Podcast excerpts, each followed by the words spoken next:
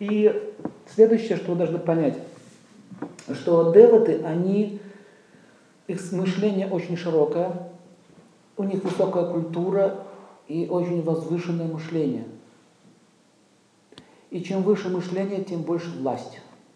Правильно. Чем выше мышление, тем больше власть. Что это означает? Это означает, что такому, такой душе можно вручить управление, допустим, Вселенной.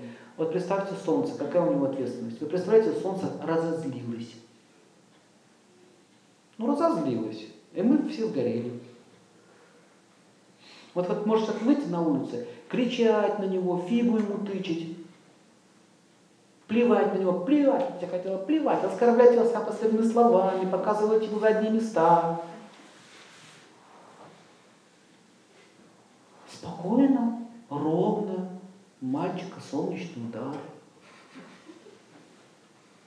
Как нам его жалко. Знаете, как боги реагируют?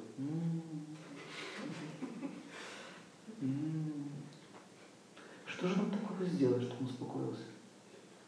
Мы драку полезем, да? Ты кому показал палец? Кому палец показал?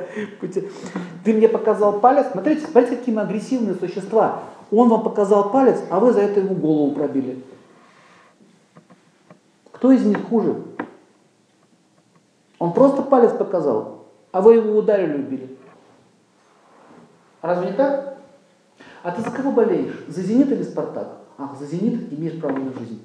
Вы видите сумасшествие? Поэтому таким животным не то что магия, их в клетке держать надо. И в принципе этот материальный мир их клетки-то и держит.